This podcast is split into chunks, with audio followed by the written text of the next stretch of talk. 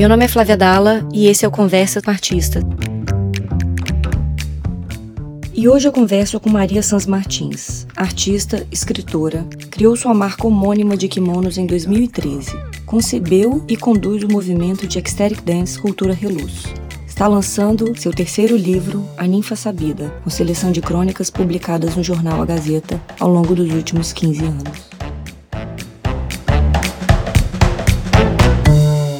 Gente, olha, que alegria começar uma coisa que eu já tô fazendo há um tempo, do meio do caminho de outro jeito, assim. Hoje eu tô com Maria Sans, minha amiga, irmã. É, pessoalmente aqui, o primeiro podcast ao vivo. E quando eu te liguei, você me fez essa proposta de vir presencialmente, e eu já estava pensando nisso, né? Então, obrigada por ter aceito o convite, minha amiga, ter vindo aqui para a gente conversar sobre inutilidades e criação, arte, enfim. Podcast é sem roteiro, sem saber como você bem gosta, né? Exatamente, como tudo começou, né? Quando a gente chega aqui, eu lembro do projeto delicioso que a gente inventou na pandemia que tá aí também, sem saber a gente faz. E essa é uma bandeira, essa é uma bandeira que eu levanto. Mais presença, menos julgamento, mais presença, menos balizas, mais presença, menos vaidade, menos ego, mesmo o ego espiritual, mesmo o ego intelectual, assim, mais presença. Sim. E você sabe que muito legal você falar do, do Elan, sem saber elas faziam, porque ele foi um treinamento, assim, no melhor sentido da palavra, para um exercício desse dessa vulnerabilidade que é necessária. Uhum. E muita coisa que a gente faz em termos de processo criativo, assim, eu acho que se a gente não flertar, a gente precisa ter, dar forma às coisas, a gente precisa dar contorno, mas a gente tem que estar tá flertando com esse, com essa vulnerabilidade, com essa é, essa soltura, essa falta de baliza, essa falta de limite um pouco. E o Sem Saber, o podcast, foi muito isso, assim, na época para mim. É, a vulnerabilidade é um pré-requisito da intimidade. Sem vulnerabilidade não existe intimidade. E a minha proposta para a vida é essa. Eu proponho uma intimidade. Senão, nem vamos, nem vou. Então, tem alguma coisa que é fundamental para o processo de construção de elo, seja com a criação, seja com o outro, seja com a vida, que é essa intimidade, esse lugar onde a gente pode ser inteiro. Porque, claro, né, a vida exige semblança, a vida exige que a gente faça um pouco do personagem para ficar ali na fronteira, né? Mas é a intimidade que interessa. É onde a gente pode ser realmente completo. E a criação é isso, ou tudo ou nada. Muito bom, porque você já trouxe dois pontos, né? O elan e a intimidade, que era por onde eu queria abrir essa conversa mesmo. Porque o conversa com o artista, para mim, ele é uma relação de intimidade. Ou com a pessoa que eu tô conversando, ou com a obra que ela propõe. Uhum. Então não existe aquilo, eu não conheço muito, não. Eu tenho que ter tido esse elo mesmo, de alguma forma. Uhum. para conseguir criar campo para a gente entrar num diálogo que vá para um lugar mai maior. Porque é aí que eu quero transitar na conversa com o artista. Então ele não tem método, ele não tem perguntas assim pré-estabelecidas, porque elas vão acontecer naturalmente. Tem algo que vai ser dito através da gente, assim, aqui. E aí eu queria saber de você, como é que. O que, que é intimidade para você? Ah, eu acho que é bem isso que eu falei antes, né? A possibilidade de ser imperfeito, de ser descompassado, de ser inseguro, de sentir medo, junto. Então, assim, somos eh, tudo isso e sabemos, mas e ser tudo isso com o outro, com a vida, às vezes com a produção, com o trabalho. Poder ser falho, é, ter espírito na coisa. Então, a intimidade a gente é amiga há muitos anos, né? Assim, e a minha proposta desde partida de tudo. Eu te proponho desde o começo isso. Vamos, vamos ser falhas, vamos, vamos ser o que a gente é, de partida. Então, esse é um convite que nem sempre é uh, bem aceito. Não é todo mundo que topa o tipo de relação que eu proponho. É comum que as pessoas resistam também, porque eu quero poder ser inteira. E o mundo prefere um, um semblant. O mundo lida melhor com os nossos personagens, as nossas máscaras, né? Então a intimidade é como eu vejo a possibilidade de ser maior, mais criativo, mais abundante, mais fértil mesmo, né? A intimidade humano. humana, a intimidade tem esse lugar que fertiliza, que nem você falou. É, uma conversa íntima é sempre uma conversa muito produtiva. Uhum, uhum. É, tem algo ali que sai das nossas expectativas e do nosso controle, né? Eu, é nesse ponto que eu acho que a gente ganha proximidade de, de estranhos de pessoas que talvez a gente nunca tenha visto. Total. Mas que a gente convive ou com, com que ela produz, assim, seja um texto, seja uma, uma obra de arte, seja uma roupa. E aí eu queria falar um pouco disso, assim, de como você irradia tantos simbólicos para criar intimidade com o maior número possível de pessoas. Eu tô me dando conta agora disso, assim. Porque você cria em diversas vertentes na literatura, nas vestimentas, nos kimonos, na arte que você desenha, que você pinta, na dança que você propõe, na música que você toca. Olha quantas. É como se quisesse criar um máximo de intimidade possível com o mundo, abrir várias portas. É, tem alguma coisa do mundo que me encanta e eu sou do encantado então eu gosto de dar sentido para as coisas, porque elas me ajudam a entender a mim mesma. E é através desse, dessa encantaria, encantando, dando sentido para as palavras, dando sentido para o vestuário, dando sentido para a dança, dando sentido para uma conversa, dando sentido para minha relação com você, dando sentido para mim mesma. Assim, o mundo simbólico me captura de partida. Então é como se eu ficasse encantando a vida mesmo. E quero mais, e encantar mais. Porque existe uma espécie eh, de magia que é acessível para gente na medida em que a gente se deixa encantar.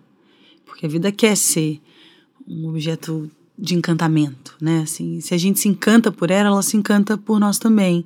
Então, eu acho que toda a criação, do meu ponto de vista, assim, intuitivamente, é sempre isso, uma tentativa de encantar a vida, para ela me encantar de volta e eu me encantar também, e a gente ficar nessa relação de encantamento que é dar sentido, dar sentido, dar, dar símbolo para as coisas, simbolizar, ritualizar. Uhum. Isso me interessa. E me parece uma fonte inesgotável, né? Porque sempre aparece alguma coisa a mais para você materializar. E, e às vezes eu sinto que essas operações, esses exercícios podem ficar mal compreendidos para o mundo. Que um mais um dá dois, que a gente já conversou tanto, né? É, é, é, é, como se quisesse propor outra matemática. Muito interessante. Eu comecei a escrever um texto esse final de semana que fala. É, eu sou um personagem de um circo e eu sou um palhaço. Mas chegou um gerente novo e falou assim: Bom, a partir de agora esse circo vai ficar um pouco mais uh. Então os palhaços têm que aprender trapézio. E aí eu vou fazer o exercício de ensaiar o número do trapézio, mesmo sabendo que minha natureza é o picadeiro do palhaço, que é um outro espírito, uma outra forma de se aproximar da arte. O trapézio e os trapezistas têm outro tipo de valor, são mais atléticos, são mais matemáticos, são mais focados, é um outro tipo de arte. Mas o gerente do circo tinha mandado que os palhaços aprendessem o trapézio, então esse personagem que eu crio foi tentar, até entender que é possível ser de uma natureza e não da outra. Porque a gente está sendo tão incentivado a fazer cada vez mais coisas e ser bom em quase tudo e andar mais depressa, acelerar o passo e ter mais aptidões, que a gente se esquece que talvez a fonte inesgotável mesmo seja essa em que você se reconhece, essa onde você pode ser inteiro, essa em que você é um, um total, ainda que só seu. Então é como se eu tivesse com esse texto defendendo essa fonte inesgotável que é ser você mesmo. A gente passa muito tempo tentando se adequar, Sim. tentando fazer sentido para o outro. E esse texto fala muito disso. Vários consultores da minha, da minha empresa de vestuário gostariam que eu fosse trapezista. E o que eu sou mesmo é o palhaço. Uhum. Então eu acho lindo o número do trapézio. Acho maravilhoso. Mas o número onde eu sei performar é esse outro, que tem muita subjetividade, é, fala muito da vulnerabilidade, fala muito do simbólico e tem uma porção do sagrado, porque o louco e o palhaço eles guardam um pouco esse esburacado. Sim. Né? É. Vamos falar um pouquinho disso? É, é, é podcast por uma hora, gente. Prepara aí, porque. Vamos falar um pouquinho da relação com o clown, assim, com a palhaçaria. Conta um pouquinho disso, porque isso é muito bom e isso vai combinar nessa última coleção que você está fazendo agora, né? Não estou dizendo que vai combinar, porque são pontos que você vai ligando, né? Uhum. Então, uh, eu estou fazendo 10 anos de marca. 10 anos que eu criei um produto para propor intimidade. Então eu faço kimonos para você usar na rua. Uhum. e os kimonos têm um link interessante com o meu próprio nome, porque o kimono é uma veste muito simples, mas ela também pode ser extraordinária, dependendo dos detalhes, dependendo do simbólico que se aplica a ela, né? Então, Maria também é isso. É muito simples, mas pode ser muito extraordinária. Então eu fico com essa é, é uma coisa muito dual o mundo simbólico para mim. Então eu fico navegando entre essas essas forças. Então há 10 anos atrás eu desenvolvi uma marca com meu nome, então ela é uma marca anônima para propor intimidade. Vamos, vamos sair de kimono na rua? O que vocês acham dessa ideia? Então, apesar de todas as resistências, ela sobreviveu enfim, criou outros laços e, enfim, hoje tá todo mundo de kimono. Eu fico muito feliz com isso, sinceramente. Você sabe que na festa junina das crianças esse sábado tinha uma, né? É. Aí a gente vai reconhecendo esses pontos, né? De, muito, muito legal. Eu fico feliz com isso Sim. também, assim, de poder propor uma mudança no invisível no uhum. universo da mulher, porque é mais ou menos isso mesmo. E se a gente se vestisse como se a gente fosse muito íntima de nós mesmas e íntimas do mundo? Uhum. Se a gente pudesse circular sem tantas regras. Então é muito no invisível, é difícil explicar isso subjetivamente, né? Então é um exercício e a gente foi persistindo e agora chegamos aos 10 anos. Então vem para a marca esse numeral zero. E o numeral zero foi uma espécie de invenção do homem para potencializar outros números, porque é, o zero, como como nome, como eu falei, se tiver antes é uma coisa. Antes do número um, ele é uma coisa. Depois ele é outra coisa. Se uhum. tiver cinco deles, é outra coisa. Então, uhum. o zero, ele é um numeral muito potente. E ele guarda o vazio, ele guarda o sagrado, o inefável, o inominável. O zero é o arquétipo do louco, que é também o clown, o joker, enfim, o bobo, the fool, né? Então, é, para comemorar 10 anos, eu resolvi trazer esse arquétipo, que veio para minha vida também de uma forma muito interessante, quando eu comecei a me, me envolver com os arquétipos do tarô.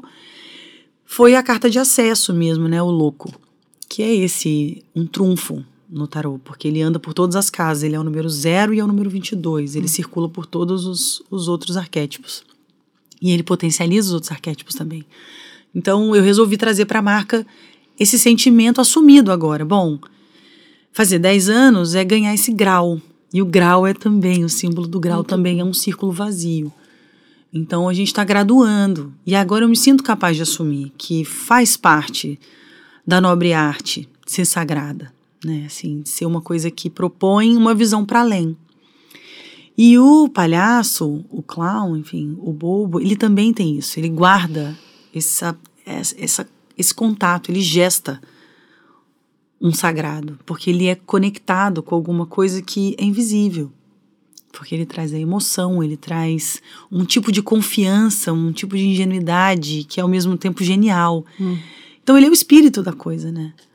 E eu me encantei pela palhaçaria há muito tempo, antes de me envolver com o arquétipo, até durante a pandemia, quando eu fui encontrar o Márcio Libar no Rio e fiz uma imersão com ele, fui contratada, ganhei nome de palhaço. Então eu me sinto à vontade para falar de um personagem que é contratado do circo. Uhum. Então, assim, arquetipicamente na sociedade onde a gente vive, eu sou um bobo.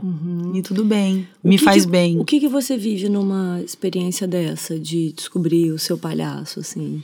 Aonde você vai? Você vai no buraco da sua vulnerabilidade. Você No vai zero. honrar, exatamente, você vai honrar o seu lado mais capenga, Uhum. que tá aí o tempo todo para todos nós, né? E só precisa mesmo ser honrado para ficar à vontade, porque enquanto ele não tá à vontade na nossa vida, o nosso, vamos chamar de dark side, ou o lado mais vulnerável, nossas fraquezas, nossos medos, ele fica tent- se tentando fazer ser visto. E quando a gente admite, assume, coloca ele na cena, as coisas se apaziguam. Dizem, dizem não, isso é cultural mesmo, que é, no passado dava boa sorte às famílias ter um bobo da corte. Sempre, todo mundo amava o seu próprio bobo da corte, porque ele era um, uma espécie simbólica de reflexo desse dark side, desse lado mais vulnerável daquela família. Era como se ele colocasse na mesa as coisas que precisassem ser ditas e faladas para que a coisa fluísse, para que não ficasse tanta tanto semblante só. Às vezes tanta falsidade. Sim. Então assim, o bobo era esse Que azeita, né? Exatamente. Que cria, lubrifica. Que muda o jogo ou propõe uma outra maneira de, de jogar a partir de como se posiciona. Isso é muito interessante. que é uma escuta para um outro vulnerável também vir. Então, um bobo é alguém com quem você se abre. Uhum. Então tem essa, tem essa relação mesmo. Mas a gente também foi educado para entender que é preciso se afastar e resistir, muitas vezes, a essa possibilidade de se tornar vulnerável. Então, é, nossa, nosso sistema, nossa sociedade como um todo acaba incentivando essa virtuose, uma coisa mais, mais trapezista mesmo. Vamos Espetacular, ser né? espetaculares e valentes e super-heróis. Tá muito, assim, tá opressor, né? A, a coisa do, do espetáculo, uma moral do espetáculo, assim. É, essa coisa que a gente virou protagonistas de, de canais, temos todos os canais, onde achamos que temos uma audiência, até temos, mas eu acho que é manter essa conexão é, é muito é muito rico assim. E eu acho bonito você falar na, na na questão da intimidade. E eu até escrevo aqui você defende ou propõe ou resgata ou se conecta com ritmo e é por ele que você vai tem um beat né? Tem um negócio que pulsa, assim. E é- eu acho que é onde que você espraia tudo. E o mais legal que eu acho é o fato de que quando você não encontra aquilo que você quer, você cria. Então, se tem uma roupa que você quer usar, você faz. Que são os kimonos. Se tem uma música, se tem uma festa que você quer ir, você que faz a festa. Você não espera alguém fazer. E isso é, é lindo de ver. É, abre possibilidades para que todos que enxerguem isso consigam fazer também, sabe? Pensar que a gente pode viver a vida que a gente acredita. É, a criação não é isso, assim, né? A gente se tornar conscientes de que somos co-criadores mesmo e a gente está aqui para realmente co-criar. Por isso, essa defesa de que o seu eu mais potente, muito íntimo de você mesmo, ele é o mestre. Mas a gente esquece de dar atenção para ele, porque todo o funcionamento nos faz ser estudantes em busca de aprimorar a nós mesmos o tempo inteiro, sempre numa jornada de, aprimora, de aprimoramento, sempre, sempre. Quando na verdade já existe uma essência muito criativa dentro de cada um de nós, que é mestre, que está aqui para manifestar alguma coisa conectada com a alma, linha direta, mas a gente abafa, amassa, esconde, tranca no baú porque tem até medo dessa força. Então fica tentando se ajustar, fica tentando é, fazer parte, é, fica treinando o trapézio até ver se, se vai. Mas e se a gente assumisse que essa mestria é um lugar pronto, ele já veio, ele já está. Não precisa fazer mais nada, a não ser criar elo com ele, criar esse espaço, honrar esse espaço. Então, é um pouco por aí. Eu acho que que a criação me salvou, quando eu fui dando espaço para isso, desde muito menina, assim, que eu queria é, criar. É, essa história me. Aliás, uma coisa boa. É, uma coisa boa. A gente se viu em, em São Paulo semana passada. E na ida eu fui vendo no voo The Fablemans. Você assistiu? Não vi ainda. Ai, gente, eu amei, gente. A história do Steven Spielberg, menininho. Eu assisti por acaso na ida, 40 minutos.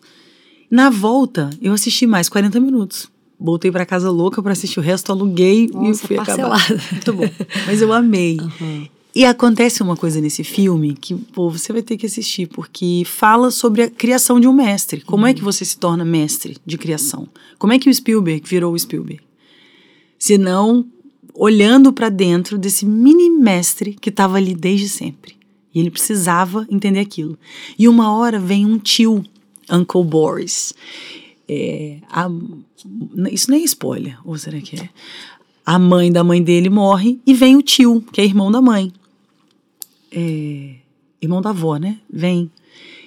E esse tio fala para ele uma coisa que me deu um, um, conforto no coração ouvir. Eu gravei essa cena, revi várias vezes. E esse tio falando assim: Olha, eu sinto muito. Você tem uma coisa que eu tenho, que sua mãe tem, e que não é todo mundo que tem, mas quem tem tá ferrado. Porque não tem como viver a vida sem arte. Você é viciado em arte. Só lamento. E aí ele fica assim, uma, o menino meio assim, como assim eu não vou ter escolha? Ele fala, é, não vai. Você pode até tentar ficar com a tua família, mas você vai ser infeliz.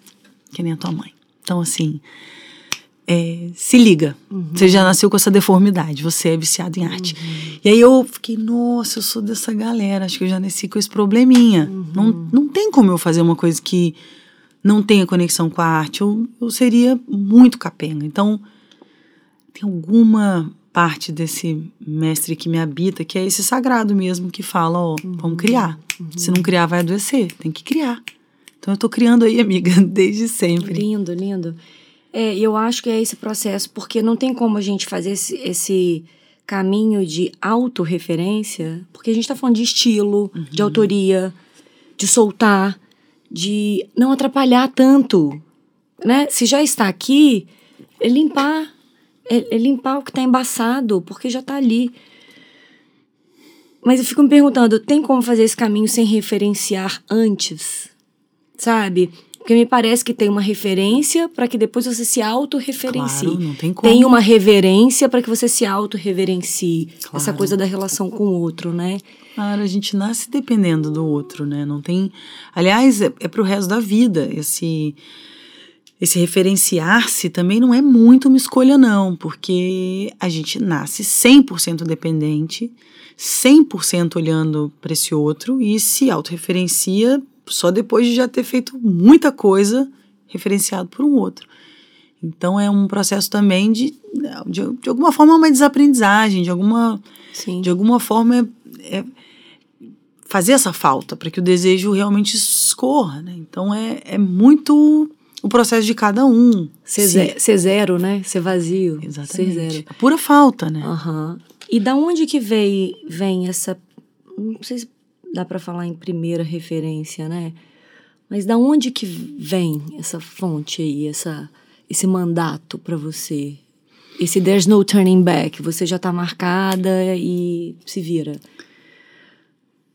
Ah, eu acho que é muito é muito desde o princípio, né? Assim, se eu parar para pensar, eu muito menina, aliás, nem faz muito tempo que eu voltei a pensar nisso. As primeiras brincadeiras que eu fazia era de montar cena.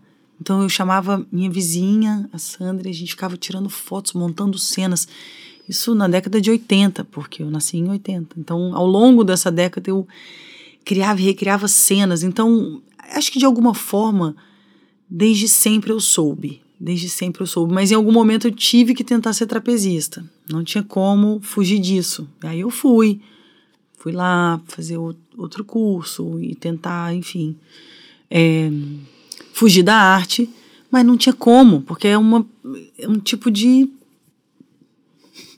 de doença mesmo, uhum. assim, de uhum. disease, é uma coisa que já vem, vai resolver, você vai ter que resolver, você vai ter que pôr para fora, vai ter que criar, senão uhum. você vai ficar com problemas de saúde, provavelmente uhum. psicológico.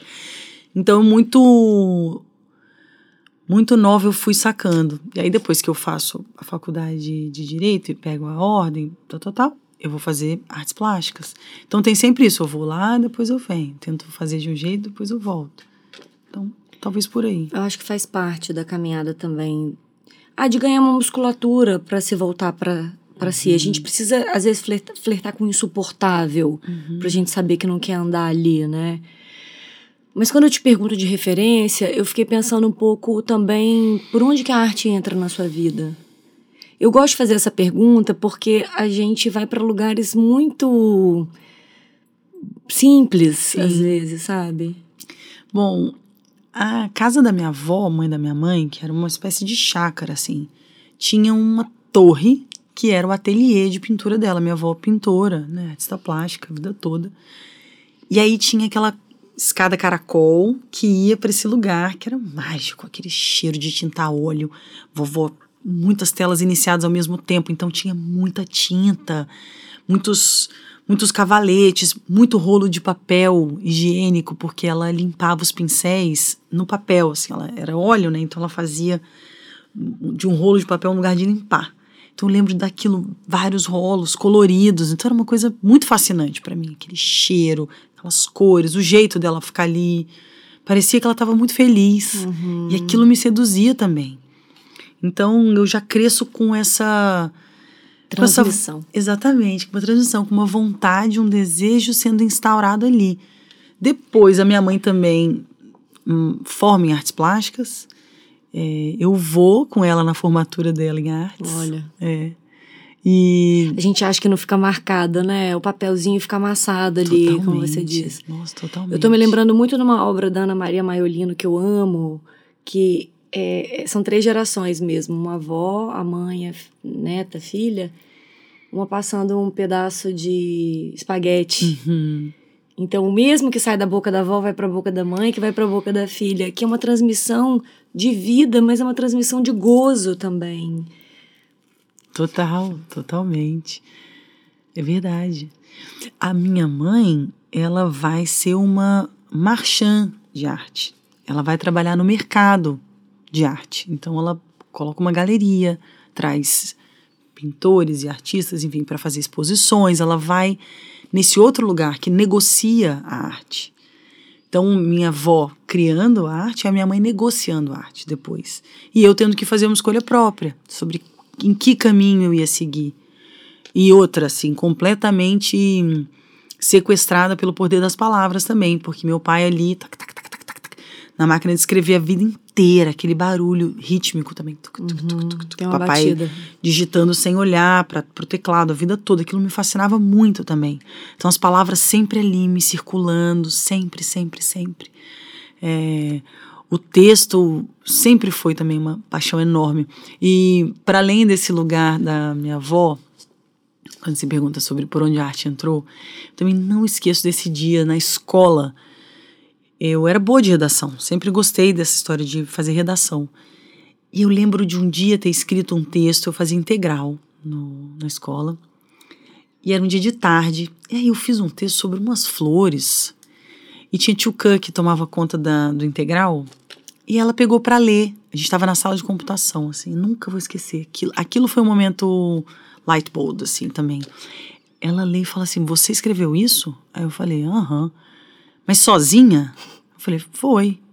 Fulana, vem cá ver isso aqui. Aí ela chamou uma outra coordenadora que estava lá, ela leu também, ficou assim. Aí eu falei, nossa, encantar é muito gostoso, hum. porque foi sem querer. Mas Sim. olha o que aconteceu, elas estão encantadas por aquele papel. Então, encantar o papel também foi um negócio que me pegou muito cedo. Eu gostava muito disso também. E aí eu comecei a ir mais além, ensaiando como é que fazia isso para acontecer de novo, porque foi um acidente aquilo ali, com certeza eu não calculei para escrever. Mas aí eu comecei a tentar vários testes para ver como é que era que pegava. Porque se fizesse força, eu não pegava. Uhum. Aí tinha que deixar meio que solto. Uhum. Igual o manobrista fala, é, deixa saber, solto é, aí. Não, saber que você pode encantar sendo você, né? Exatamente. Mas até descobrir é, isso... Sofre, né? É. Agora, você tá falando aí da sua avó, sua mãe, seu pai e tá me vindo uma. Nós que somos mães, né? E temos essa. Ah, essa missão, né? De guiar os que vieram através de nós. Cada um na sua onda, cria uma, uma inteligência interessante na atmosfera, assim, porque é, você teve que se dar conta da sua onda, criar a sua onda, porque estava todo mundo imerso. E aí, quando você começa a entender o seu estado de arte, você consegue ver em todos. Uhum. Você saca o estado de arte do seu pai, da sua avó, da sua mãe, daquele que você nem achava que tinha e estava lá. É que o mestre sempre desperta o outro mestre. Uhum. Sempre. Sempre. E é por isso que a gente não pode abrir mão do nosso lugar de mestria. Uhum. Porque o mestre chama o outro mestre. Meu mestre chama o seu mestre. E você chama o mestre do outro. E assim a gente brilha mais forte, não brilha no sentido egóico, mas nesse de produção mesmo, assim, manifestação de alguma coisa maior. Então, é, é essa a grande responsa. E para falar de maternidade, quando você fala disso, me vem na hora, assim, eu, eu me sinto muito madrinha deles muito nesse outro sentido. Vamos, vamos chamar o mestre, vamos, uhum. vamos dar atenção para o que, pro que tiver de mais puro aí, porque as outras funções acontecerão de qualquer maneira, né? Assim. Então eu tenho isso também. A função de madrinha talvez seja a função do encantado, uhum. encantar essas crianças, uhum. dar para eles uma visão do que é o simbólico. Levei para ver, gente, a Pequena Sereia. Eu adorei a Pequena Sereia. Adorei a Pequena a Sereia. Gente, Levei meus meninos. A gente, inclusive, fez teatro da Pequena Sereia. Caramba! Falei ontem no cinema. Levei ontem. Maria, levei... Foi, Maria foi a bruxa e eu a Pequena Sereia da casa. Exatamente. Muito bom lembrar disso. Tá aí o clown. Uhum. Vou falar então, ó. É, eu levei meu pequeno na sexta e ele ficou embasbacado, meio confuso. Ele não sabia dizer se ele tinha amado ou não, porque pega, né? Sim é lindo, eu adorei. Tem umas da voz, de perder a voz, né, também. É, ela troca, ela troca a voz uhum. por um desejo. Uhum. E o pai dela, no fim, fala, você deu a voz... Gente, o pai é Javier Bardem. Sensacional. Não, é muito lindo, Netuno. Vou lá. Não, tem que ir. Tem que ser no cinema, né? Ele fala, você deu sua voz para eu poder te escutar. É tão bonito. É. Mas enfim, leva os meninos Uhum. É, leva os meninos para entenderem o que, que é o encantado, assim, o que, uhum. que é o que, que é criar, porque a invenção de uma história que, pô, ultrapassa gerações, ultrapassa a crítica, enfim. É muito poderoso a contação. Contação. É muito poderoso. Contação, é Muito isso. forte.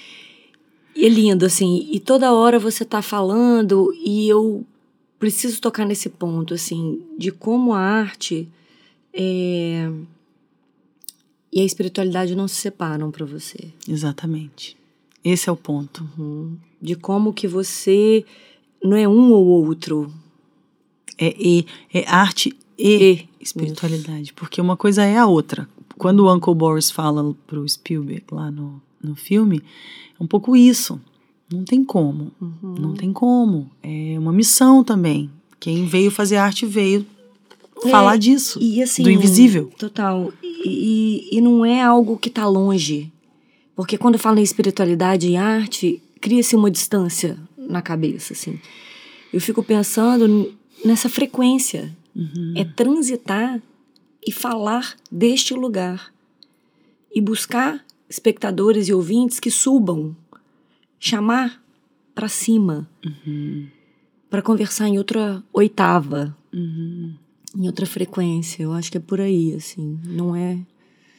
De alguma forma, tá embutido no trabalho é, essa outra visão, porque tem intimidade com o invisível, uhum. que é o que chamam, né, de, de espiritualidade, que é essa, essa certeza de que existe um, um campo maior uhum. acontecendo o tempo inteiro. E ele fala com a gente a partir do mundo simbólico assim como a vida fala com a gente a partir dos símbolos, né? A gente está uhum. aqui para dar conta de fazer uma leitura simbólica, encantada, porque tá no tá numa faísca que só você viu, só uhum. você sentiu. E, e, esse ponto é magnífico. Uhum. Esse é o ponto bliss da vida. Então, puxa, a arte quer que a gente manifeste isso eu acho que o máximo possível. E é assim que ela entra na gente, né? A arte, a arte do outro atravessa a gente, você não sabe nem por onde, que buraco que aquilo viu em você que você nem conhece ainda, porque entrou e puf, tomou conta. Aí a gente fica falando, ó, eu falando dos filmes, eu falando, uhum. enfim, você acaba de falar de uma, de uma obra. A arte captura, uhum. porque é. ela tem essa potência sagrada. É. E, é, e é bonito pensar nesse lugar, nesse campo, que é o invisível, que é um mistério, que é um enigma, e sustentar esse lugar de não resposta, de não saber. De, é aí. Uhum. Então, quando você fala de arte espiritualidade, e espiritualidade, é, eu acho que tem a ver com isso, assim, de sustentar a dúvida, sustentar o não saber. Mais do que. É porque a gente está muito convocado para saber, a gente está muito sabido uhum. das coisas, né? E aí eu queria puxar um ponto que que eu acho que vale a pena a gente falar, que é a relação com a música e a relação com a dança, que tem a ver com isso também. Uhum. E de como você está agora propondo uma forma de festejar o corpo, de soltar os movimentos, de conhecer aquilo que, não que a gente não sabe sobre a gente mesmo. Eu acho que fica um pouco o ecstatic dance, eu tô falando disso, assim. Uhum. Me coloca nesse lugar de não conhecia isso sobre mim. Então, ele fala, o ecstatic fala da magia do corpo, o encantado no corpo. Ele é capaz de levar a gente a sensações mais extraordinárias, livre de substâncias, assim, com o movimento, com a soltura esse lugar que te faz sentir bem e você faz mais disso para ver para onde você vai. Sabe aquilo? Faz mais do que você se sente bem fazendo. Faz mais, faz mais, uhum. mais um pouco, até o ponto em que você atinge um ponto de êxtase mesmo. E isso é muito poderoso. A relação com prazer. Total. Total. E a gente pelo contrário, né? Assim, até para dançar, né? A uhum. gente sabe.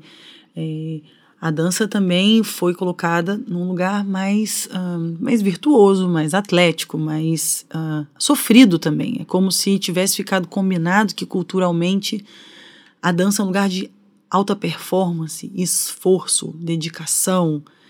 E é, a dança artística ela tem esse, essa característica.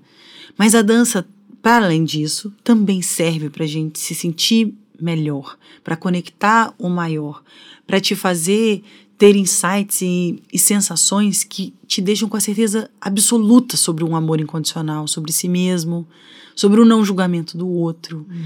sobre a capacidade de expandir um campo de confiança, sobre ter intimidade imediata com uhum. pessoas que você nunca viu na vida. Então, essa potência da dança me interessa muito explorar. E aí, de novo, sou eu é, criando uma possibilidade de dançar como eu sempre quis, porque eu nunca me senti bem nas aulas de balé ou de jazz, enfim, ou fazendo coreografias, nunca foi meu forte. Era isso, vai ser trapezista. Eu dizia, não, é, não sou trapezista, mas tentava, porque eu queria fazer parte do número, do circo como um todo, né? Então, em algum momento, quando eu vislumbro a possibilidade de fazer uma dança que é puro prazer, que leva para o autoconhecimento, que leva para um engajamento com alguma coisa maior, e não só com a gente mesmo, mas com os outros também, eu fui. Então, esse é um movimento que está sendo construído, tem dois anos, né? O Cultura Reluz, que está aí há dois anos. A gente dança junto uma vez por mês, mas a ideia é dançar mais. Eu uhum. quero sustentar, suportar esse não saber por tempo suficiente para atrair essa libertação de outras pessoas também. Então, tem muita resistência. Uhum, tem muita resistência, até porque é super assumido, mistura mesmo arte e espiritualidade. Porque uhum. a gente vai dançar livremente até sentir êxtase. E aí você vai aprender a tocar. Uhum. E ouve o que eu vou te falar, assim, vê se faz sentido. aprender a tocar, mas nem tanto. Uhum não, não quer chegar lá naquele ponto que sabe muito, quer continuar não sabendo. Aí toca, aí faz a festa, aí dança na praia, dança vendado, e dança uhum. do jeito que tiver. Cria a coisa. É lindo ver materializar. É lindo ver. E é a, a materialização da própria intimidade. É o campo dessa dessa clave maior, é como se suspendesse o chão mesmo, né? Uhum. Como a arte faz, como a dança faz, como um texto faz. Muito legal você falar isso, porque assim, talvez seja um, um processo inventado de autodefesa também, não saber o que os experts sabem. Porque assim, seria de alguma forma concordar que é impossível saber. Porque é, existem fórmulas, mas se a gente se apega a elas, a gente se diminui. Tem alguma coisa que te tira a potência. Então eu me defendo muito de saber demais. É, saber o mínimo. Exatamente. Saber o mínimo porque Desculpa. tem. É, é porque tem uma parte ali que já está. É como se você fosse ocupar a memória RAM, sabe? Do software. Você precisa deixar espaço, mas você precisa operacionalizar de alguma forma, porque estamos na matéria. Totalmente. Então, como é que eu faço download mínimo para que eu consiga despertar o que já está em mim? Tem uma matemática aí que você inventou, que você faz, a, você faz essa conta aí, que um mais um dá três, né?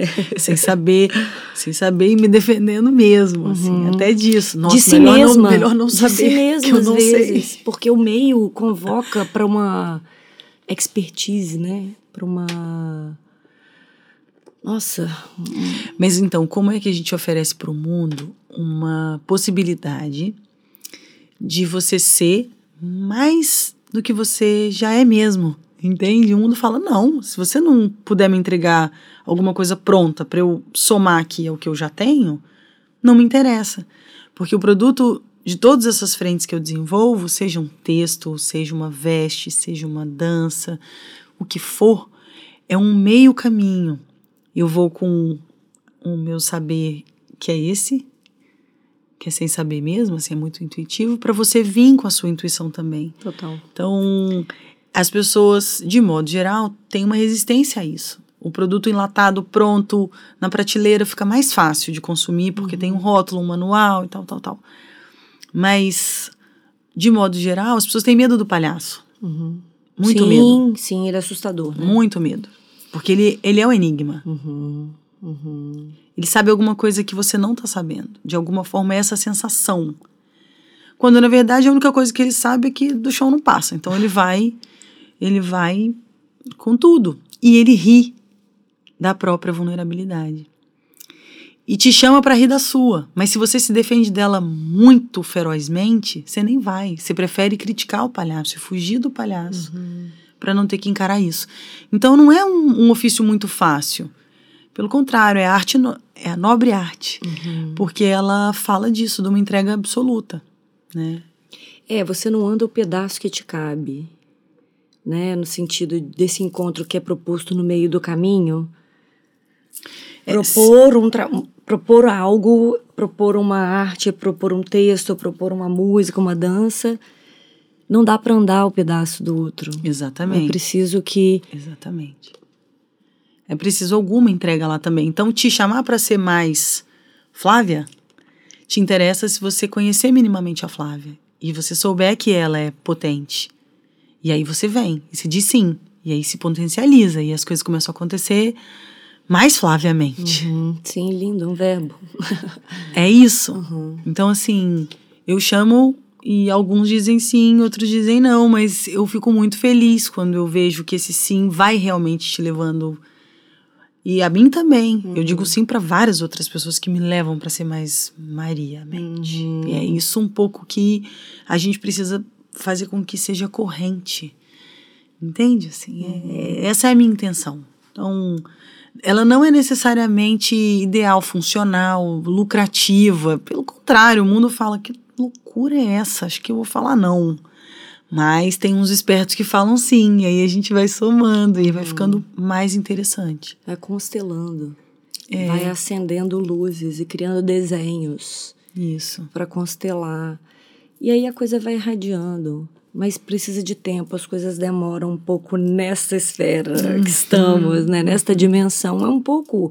Tem um, uns agarramentos, né? Que a gente precisa bater neles também, né? Mas Ou dançá-los. Isso também sobre o tempo que você trouxe agora, né? Você falou que demora um tempo. Demora mais um pouco, né?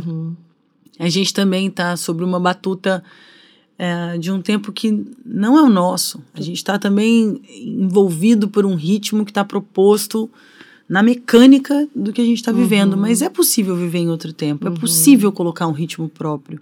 É possível, mas dá trabalho. E vale a pena. Uhum. Então, também ficar mais consciente de que as coisas vão acontecer no tempo delas mesmas é muito bom. A gente tá aqui é propor outra coisa. A gente tinha que estar em outro lugar. Não conta pra ninguém. Chegamos falando Não conta isso. pra né? ninguém que a gente tá aqui, Estamos inclusive. escondidas num estúdio, falando e deixando gravado É, para um dia ouvir Tá isso. registrado. Amiga, e vamos. Não, não dá pra falar na última, porque eu acho que tem várias criações acontecendo junto, né? Essa ebulição, a cada hora uma salta mais, porque tá vindo a coleção de Joker. Mas tem um livro É, recém-parido. E eu queria que você falasse um pouco, porque você já falou do seu pai, e você dá um jeito de escrever, Aham. e você vai criar o seu caminho na escrita. É. Desde, desde moleca, assim, tentando dar conta de registrar, e é isso que a gente está fazendo aqui, né? Uhum. Registrar também é uma coisa muito interessante. E esse livro é o terceiro livro de crônicas, é uma coletânea das crônicas que foram publicadas aí, que vem sendo publicadas, né, desde 2018. Não. 2008. antes. Aham. Nossa, gente, aquela. Então, disléxica numérica. 2008. Eu comecei a escrever ah, na revista que foi junto com a inauguração da revista G em 2008. Então, faz a conta, é muito tempo. É, mais de 15 já. Pois é, escrevendo semanalmente. Então, é um reencontro para mim também. Os textos de A Ninfa Sabida são textos que eu não lembro mais. Então, foi muito bom ter registrado. Porque hoje, quando eu leio, eu falo, nossa, eu continuo pensando a mesma coisa. É Esses isso. são textos que você selecionou das crônicas que você publica no jornal A Gazeta aos domingos. Exatamente. Uma coletânea um pouco mais hum, intencionada para o universo feminino, mas quando eu vejo, nem é assim, é para é para tudo e é para todos, é muito eclético assim o que está acontecendo aqui. E, e justo porque existe um prazer na surpresa e uma surpresa no prazer. é muito interessante isso, né? Uhum. É, como eu não me lembro dos textos, e eu realmente não me lembro, não me lembro de coisas que eu já criei, eu esqueço. É muito legal poder encontrar de novo. Então, eu estou tratando ele como um oráculo mesmo, para mim e para quem eu encontro. Tem acontecido e está sendo muito interessante, porque eles são antigos, esses textos, mas eles são muito atuais ao mesmo tempo. Então, eu estou tratando como um, um oráculo, algum saber que vem não sei da onde e traz uma reflexão. Então a ninfa vem com essa capa que é um numeral zero também na capa. Que você estava pintando em telas também, que está no seu estudo. Exatamente. Esse É como se fosse. É, é você fosse se dando notícias de si, deixando. Sabe? Migalhinhas de pão pra você saber o caminho de volta, alguma coisa desse, dessa ordem. Porque eu que acompanho, vejo que tinha zeros sim, rolando já. Sim. Essa essa história do desse desse grande buraco também está comigo há muito tempo mesmo. Esse lugar onde é muito orgânico, porque olha que bonito é isso. Se você pensar, é, faz um quadrado com a ponta do seu dedo, amiga. Começa um quadrado aí, faz um quadrado. Se eu te pedir para parar, você sabe onde você vai parar. E eu te pergunto, onde você começou? Você, não- você talvez lembre, foi de cá para cá. Agora faz um círculo. Muito difícil, é difícil parar, é difícil saber onde começou, é difícil escolher um ponto, assim, porque é muito orgânico. Ele é muito parte da gente, de modo que o quadrado foi uma invenção do homem, uma invenção do trapezista. Ele inventou uma arte de usar a estrutura para flutuar, né? Ele inventa uma estrutura. Então a mesa é uma invenção, o quadrado é uma invenção. O círculo é uma outra história. Ele é o orgânico e ele é o que guarda o vazio mesmo. Então, essa história dessa relação com, com o que é sagrado, com o que é invisível, de alguma forma me perspassa a vida toda. Eu tô sempre buscando essa história. E acho que eu vim daí. Eu acho que eu, eu vim desse portal. algum portal misterioso, assim, na minha na minha fantasia também eu venho, é como se eu tivesse cavado um portal para vir. E aí recebo essa licença e venho. Então, me sinto assim nesse lugar. É uma invenção? Claro que é. Claro, e vai abrindo esses rasgos para se conectar com aquilo, né? Por que a ninfa sabida? Era o nome de uma das crônicas que conta uma história de uma ninfa. Também ela é um personagem de uma floresta, onde acontece muitas festas, acontece um monte de, enfim, de histórias. Mas ela já sacou algumas coisas. Então ela tá podendo dar notícia de um lugar de quem já sacou. Hum. Ela fala: hum, tá, entendi. Todo mundo quer um pedacinho da minha verdade para me aprisionar numa grande mentira. Uhum. Porque a gente está dentro da ilusão, né? A gente está em Maia, é uma grande ilusão. E a gente precisa se desiludir um pouco para construir um caminho próprio. Uhum. Então é a partir das desilusões. Então ela era uma, uma ninfa da floresta. E uma ninfa é uma espécie de sacerdotisa também, tem essa relação. Então ela é uma ninfa desiludida. Ela já sabe algumas coisas, ela já sacou. Então é um pouco isso, assim, notícias de algumas desilusões. Já comeu terra, já foi palhaça, aquele que do chão não passa. É, desilusões. As desilusões são maravilhosas também. São notícias desse lugar, eu acho, assim. Sim. Mas, ao mesmo tempo, achei o nome fofo. foi. É o que é. Quem quiser comprar, ele está disponível online? Ele está disponível no site da editora Viseu, então é www.editoraviseu.com. Com aí, S. Com S. E aí uhum. coloca lá a ninfa sabida. Dá para comprar online ou impresso. Legal. E, eu vou fazer o oráculo pra gente fechar, né? Por favor. Não fizemos ainda essa. Por favor, não aconteceu ainda, não, né? Mas é porque era pra agora. Então, aí o que, que a gente faz para chamar ah. ele como oráculo? A gente invoca uma deidade maravilhosa, que é uma deusa também, chamada Sarasvati que age nesse mundo a partir dos símbolos. Então, Sarasvati fala das palavras, fala da literatura, da arte, ela é uma é uma nobreza simbólica que comparece nas nossas vidas. Então, toda vez que você for abrir um oráculo ou pegar um livro assim para abrir uma página aleatória, chama ela e vê o que, ela te entrega. Então, vamos nós.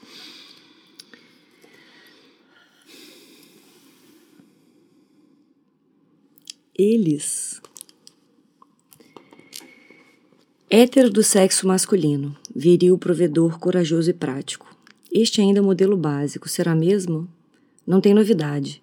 A mulher foi à luta e conquistou, entre outras as coisas, a liberdade de escolha. De modo que o homem também ficou mais à vontade.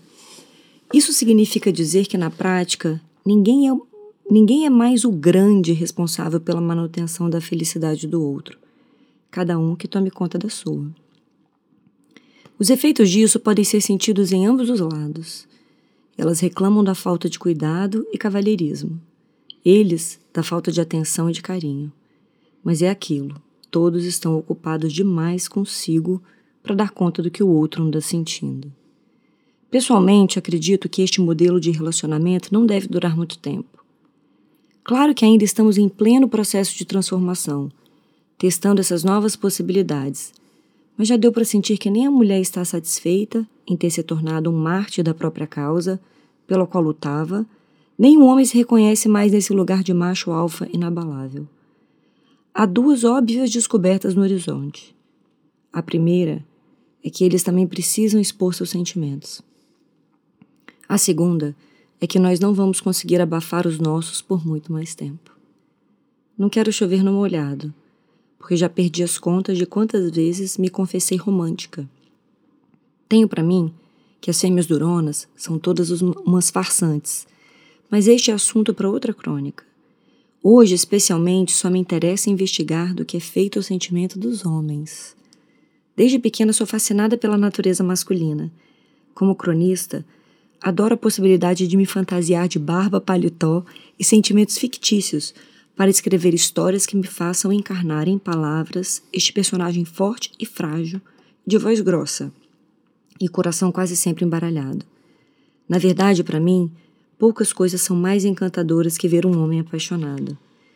Esse nunca falha em nos fazer suspirar. Esse para o qual nós mulheres somos um enigma, ou um adorável monstro sensual, doce, confuso, sentimental, maternal e consumista? Esse que tem a capacidade de nos amar, apesar de sermos perturbadíssimas.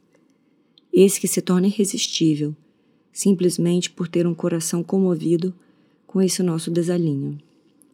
Esse macho, mesmo quando a, dureza da vida já extirpou sua doçura ou sua inclinação para grandes loucuras, quando ama com sinceridade, é capaz de fazer qualquer mulher levitar.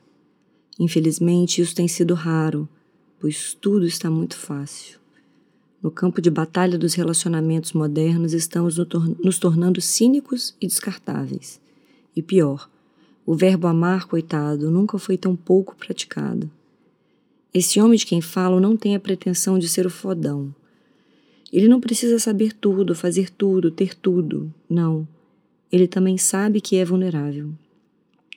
Ele não precisa compreender nosso fascínio por sapatos, nem a diferença mínima e importantíssima entre os tons dos nossos batons, muito menos nosso mau humor periódico, nossas inseguranças descabidas e a eterna insatisfação com nossas próprias barrigas. O básico, geralmente, eles pegam rápido, como nosso talvez, que quer dizer sim, nosso não e o pode ser. Se é com um desses fortes seres frágeis que dividimos o travesseiro, a toalha e a pia do banheiro, o cacho de uva, a alegria e o desassossego, o espaço entre a língua e o céu da boca, as noites em claro e ao meio, o último guardanapo, teremos então a sorte de testemunhar nosso próprio desvendamento, alegria purinha. Cartesiano sexo masculino. Uns receosos e recatados, outros confiantes e bem atirados, mas todos marginais do mistério feminino ou nas palavras que sei dizer, gigantes personagens de coração assombrado pela potência que um amor pode ter. Eu achei bem interessante ter saído eles. Eu também. Achei bem interessante. Pro dia de hoje. Talvez então... esteja vivendo, vivi isso este fim de semana. É, assim, é, nós mulheres, é, é porque a gente teve muita camada de abafamento, né? Mas eu, eu, tá difícil ser homem, né? Eu tô achando que tá difícil ser homem. Tá difícil para os meninos. Mas tudo que a gente quer é isso, né? Assim, é ver esse embaralhamento do apaixonamento, porque uhum. isso faz a gente ficar completamente encantada. Esse é o ponto, assim. É, e as desilusões também são muito importantes nesse sentido, porque na medida em que a gente vai encantando o outro, o outro vai também entregando as reais possibilidades e a gente vai acordando. Uhum. Então, é como uma onda que depois vira mar, como uma onda que depois vira mar. Mas eu também achei muito simbólico e muitas vezes o que comparece comparece para o campo, uhum. não é específico para a gente, porque talvez a gente tenha muita intimidade uhum. e aí comparece para o campo Sim. mesmo, para o que tá.